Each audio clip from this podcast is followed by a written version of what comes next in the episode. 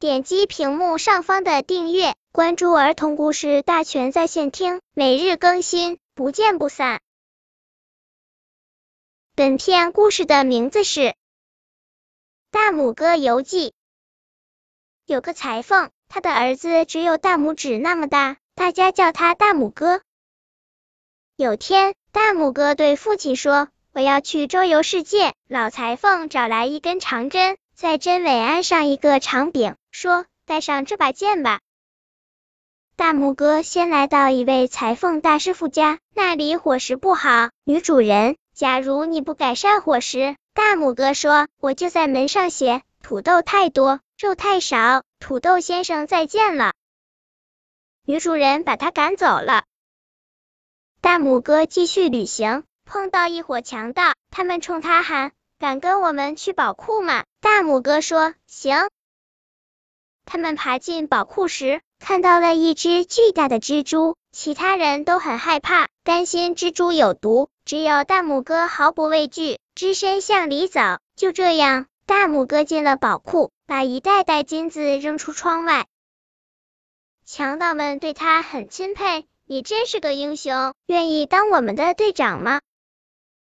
大拇哥谢绝了，只要了一块金币就走了。他到一家酒店当起了男士，那里的女佣十分怨恨他，因为他把他们偷东西的事告发到了老板那儿。后来有一天，一个女佣在割草，看到大拇哥在草地上蹦，就赶紧割，一把将他卷进了草垛，悄悄拿去喂牛了。一头大黑牛一口把大拇哥吞了下去，牛肚子里黑乎乎的，大拇哥不习惯，有人挤奶他就大叫，可挤奶声太大了，没人听得见他的话。主人走过来说：“明天把那头牛给杀了。”第二天，黑牛被杀了。幸运的是，大拇哥没挨刀割，而是被扔到做香肠的那堆肉里了。屠夫处理这些肉时，他上蹿下跳，毫发未损。可他暂时逃不开，被塞进香肠里去了。某天，女主人在切香肠时，大拇哥终于找到机会逃了出来。他来到野外，一只狐狸把他塞进了嘴里。嗨，狐狸先生！小裁缝喊道：“让我出去。”你要是答应把你父亲院子里的家禽都给我吃，我就放了你。狐狸说。